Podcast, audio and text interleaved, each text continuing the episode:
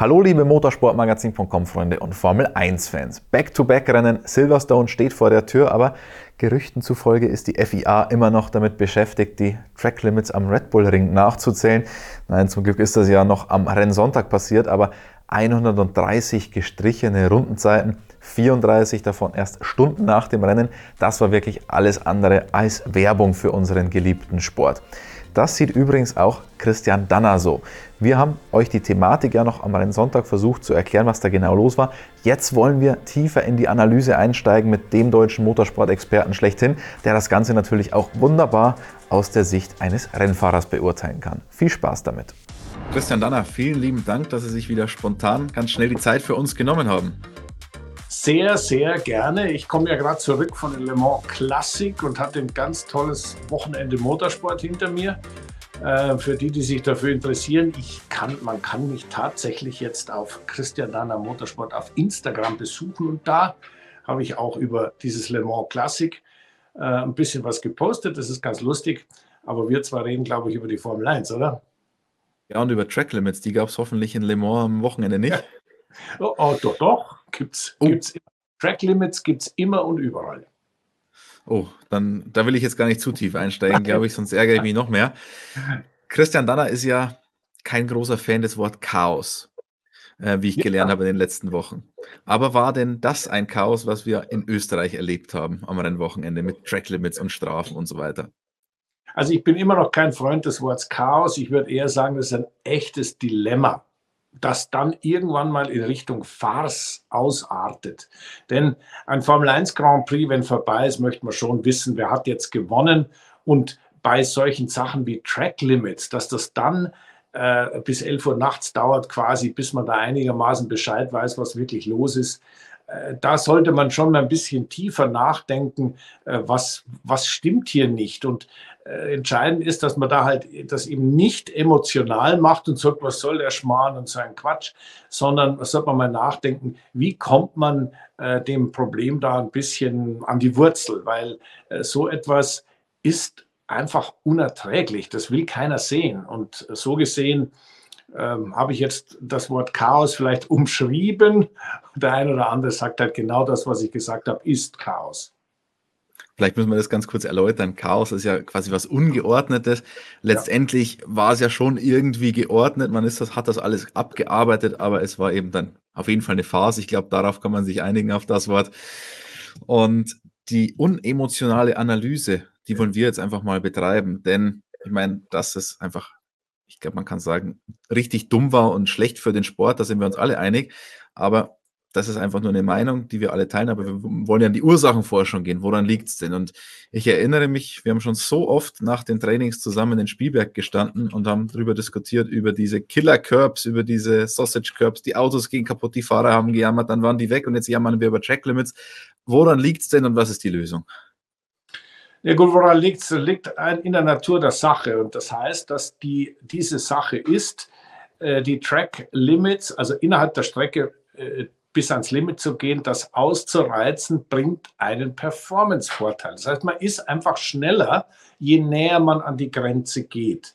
Die Tatsache, dass diese Grenze jetzt, ich sage mal, problemlos zu überschreiten ist, mechanisch, technisch, physisch, heißt noch lange nicht, dass wenn man diese Grenze überschreitet, dass man dann straffrei, straffrei durchkommt. Aber weil man ja unter Druck ist und so viel pusht und pusht und immer noch schneller und schneller sein will, versucht man eben so nah wie möglich an diese Grenze der, der, der, die, die Streckengrenze hinzukommen. Und wir haben das Thema öfters mal besprochen. Es ist immer wieder dasselbe, wenn dort etwas ist, was man nicht überwinden kann, ist auch ein größerer Respekt da. Ist ja logisch. Wenn da eine Wand da ist oder ein Gießbett da ist oder ein Killer Curb oder wie die hießen oder diese, wie hießen die, diese Sausage Curbs. Curbs, Sausage Curbs. Ja. Baguette Curbs. Genau, die da. Äh, dann geht man da ein bisschen mit mehr Respekt vor. Aber die Fahrer haben sich eben aufgrund, das sind ja Sicherheitsthemen, die dazu geführt haben, dass wir jetzt diese, diese Auslaufzonen und auch diese sanften Curbs haben am Kurvenausgang, und eben keine Kiesbetten mehr haben. Diese Sicherheitsmaßnahmen haben dazu geführt, dass man halt immer wieder äh, das ein bisschen überreizt und diesen, diese, diesen Safety Margin, diese kleine äh, Sicherheitsmarge, die man beim Stadt Grand Prix immer lässt, weil man die Wand ungern küsst, die ist eben nicht da. Und das führt dazu, dass jeder halt das Ganze ja, ein bisschen hart jenseits des Limits äh, durchführt. Und jetzt muss man halt einen Kompromiss finden. Ich habe größtes Verständnis für Fahrer, die äh, ja, es eilig haben. Ich meine, ich bin aus demselben Holz geschnitzt. Ja, man, wenn man da nicht immer weiter drückt und will und schneller fahren will, dann hat man in einem, in einem äh, Rennauto oder einem speziellen Formel-1-Auto nichts verloren. Nur die, die halt permanent diese Violations, diese Verletzungen machen, äh, dass die Strafen kriegen, war von Anfang an klar. Jetzt, was, was tun, ist die große Frage. Ich glaube nicht, dass wir Rennfahrer davon überzeugen können, jetzt das mit dem Limit mal ein bisschen zurückzuschrauben. Aber dass die Strafe ist ja so, ich sage mal, etwas zu abstrakt. Da glaubt ja jeder, ach, das ist für mich, ich fahre halt da so weit wie möglich ans Limit. Mich erwischt es schon nicht. Aber da haben sich die Zeiten eben geändert, denn die Herangehensweise wie früher, so dass so mehr oder weniger willkürlich aus der Hüfte geschossen zu entscheiden, hat ja sehr viel Unfrieden gebracht. Das, ich sage jetzt mal, den Michael Masi-Style. Wir machen es hier so und das so und dann auch nicht so oft und es war nicht so schlimm, weil natürlich jeder sich benachteiligt gefühlt hat. Das, was wir jetzt haben, ist, dass wir zumindest glasklar wissen, was passiert und sind immer noch unzufrieden. Also man kann sagen, es gibt drei Ebenen. Die eine ist die Strecke, die andere sind die Fahrer und die dritte Ebene ist dann die Rennleitung, die den Fahrern sagt, wie es gehandhabt wird, das Ganze. Genau. Aber wo setzen wir da jetzt an? Also ich glaube, mit den Fahrern anzufangen ist relativ sinnlos, denn die sind halt nun mal Fahrer und das ist jetzt überhaupt nicht kritisch gemeint, das ist einfach so. Rennfahrer sind so gestrickt, dass sie halt eben ans Limit gehen. Ähm, ich benutze gerne so Vergleiche mit anderen Sportarten, in dem Fall anderer Motorsport. Äh, der Brad Binder hat ja beim letzten MotoGP-Rennen in Assen auch zweimal wegen Track Limits an Platz verloren.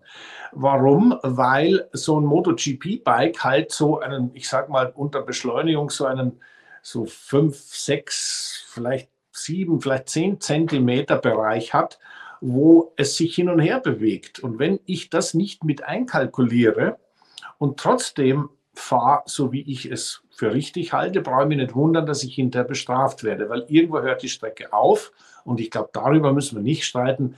Äh, das, das, dabei sollte man es schon auch belassen. Also, was kann man, und jetzt kommen wir zu dem Thema, was ich jetzt von der MotoGP ein bisschen ableite auf die Strecke in Österreich, die natürlich ganz besonders problematisch in, der, in, dem, in, in diesem Bereich ist.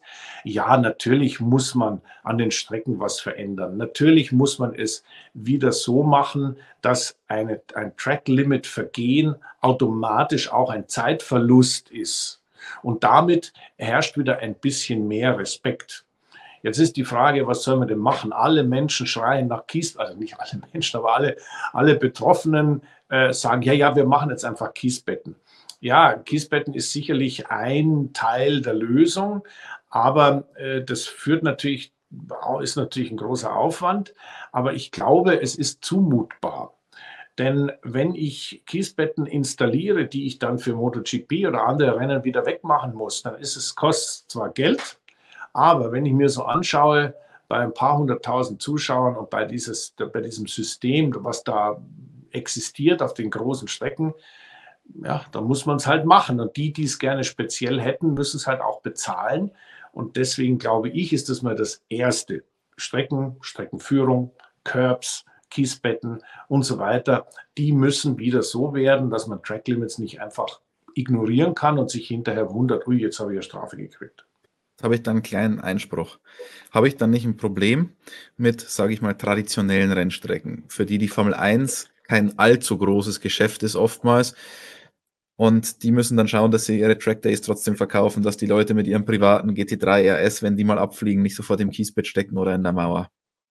Ja, ich würde mal sagen, da ist der Herr Tilke gefragt, er soll sich mal ein paar gute Lösungen überlegen, wie man sowas architektonisch oder tiefbaumäßig oder wie auch immer man das sagt dazu, wie man sowas am besten hinkriegt.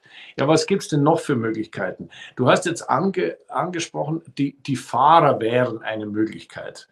Also da muss ich sagen, da bin ich relativ hoffnungslos. Obwohl es natürlich auch am Wochenende welche gab, die damit klarkamen mit dem Problem, die das nicht gemacht haben. Es gab dann andere wie Ocon oder wie Tsunoda, die sind die, ich glaube, da haben wir gar nicht mehr mitgezählt, wie oft die draußen waren. Ähm, das muss ich sagen, ist dem, das sind die Teams eigentlich schon auch gefordert, weil es nützt ja nichts. Der, der Fahrer bringt dem Team nichts, wenn er dauernd irgendwo in die Wand fährt. Der Fahrer bringt dem Team auch nichts, wenn er dauernd Tracklimits ignoriert. Und ob es dem Fahrer gefällt oder nicht, Track Limit ist Track Limit. Und da glaube ich, äh, sollte man also nicht zu sehr, nicht zu zimperlich sein. Ähm, auch wenn die Fahrer natürlich schimpfen. Ich meine, der Hamilton hat den anderen angepestet und der Carlos Sainz hat geschimpft. Und alle haben, die haben alle nur geschimpft, anstatt so zu fahren, dass sie selbst diesen, diesen Margin, diese paar Zentimeter mit einplanen in ihr Rennfahren. Und ich glaube, da sind die Teams gefragt, denn äh, die sind diejenigen, die da am, am ehesten, ja, ich sag mal, Zugriff haben auf die Burschen.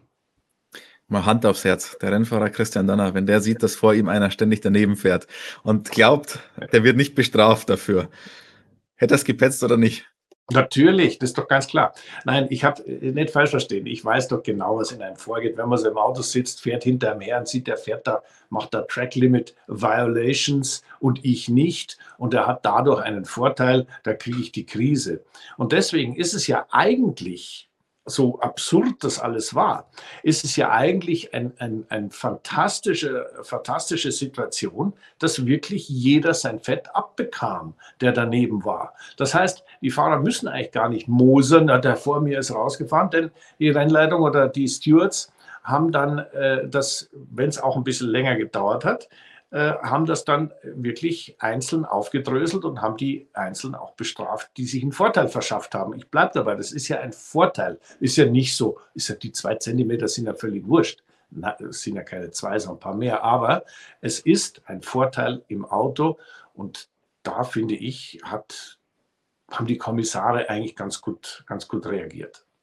Ich glaube, das haben wir jetzt auch schon ganz schön, ganz schön erklärt, die unterschiedliche Herangehensweise zwischen Michael Masi und Nils Wittig.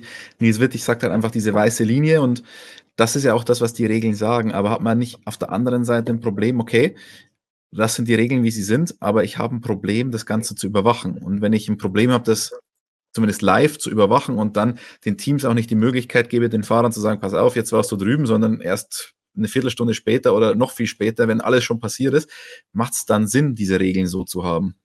Die, die Frage ist ja, was, was soll man tun, ähm, wenn, wenn ich jetzt zum Beispiel sage, okay, ist ja wurscht, ihr könnt da irgendwie drüber fahren, völlig egal.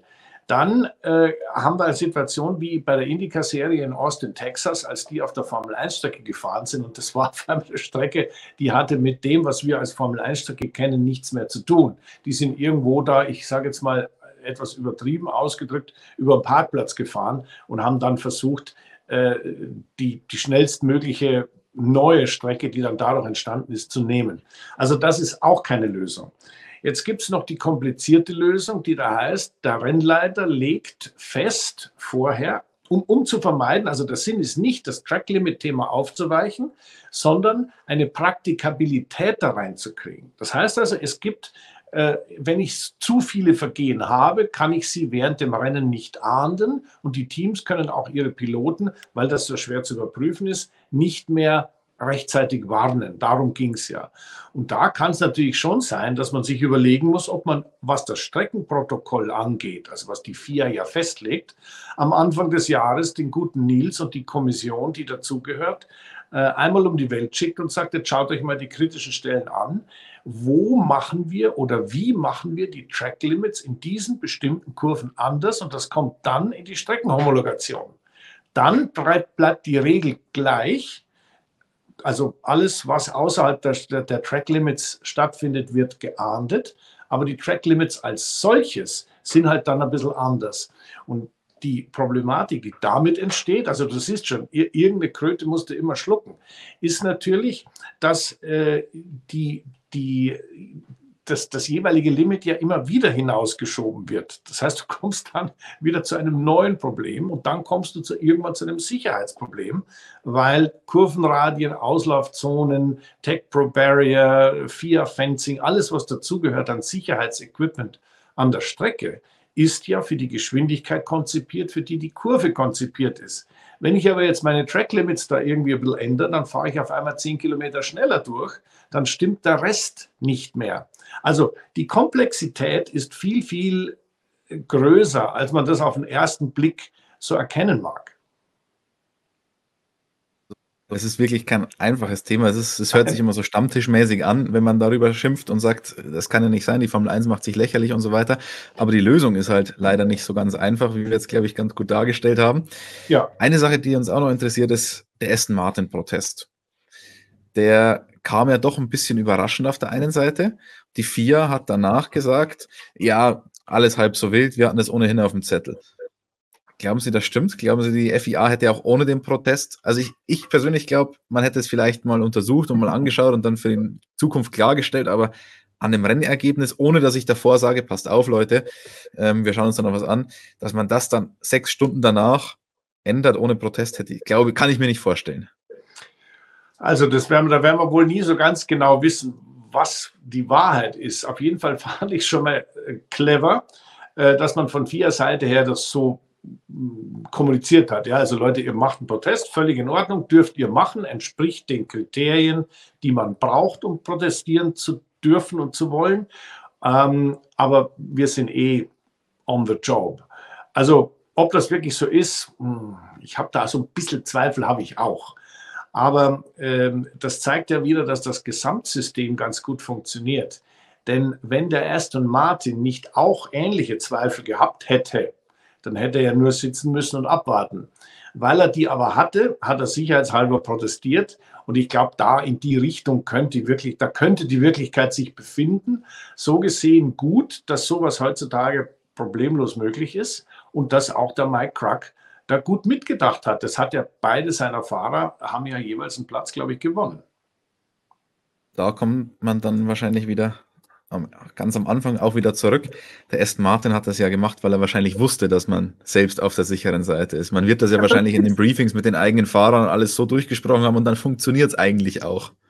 Also Briefing mit den eigenen Fahrern ist ein Thema, was wir ganz am Anfang ja auch gerade hatten.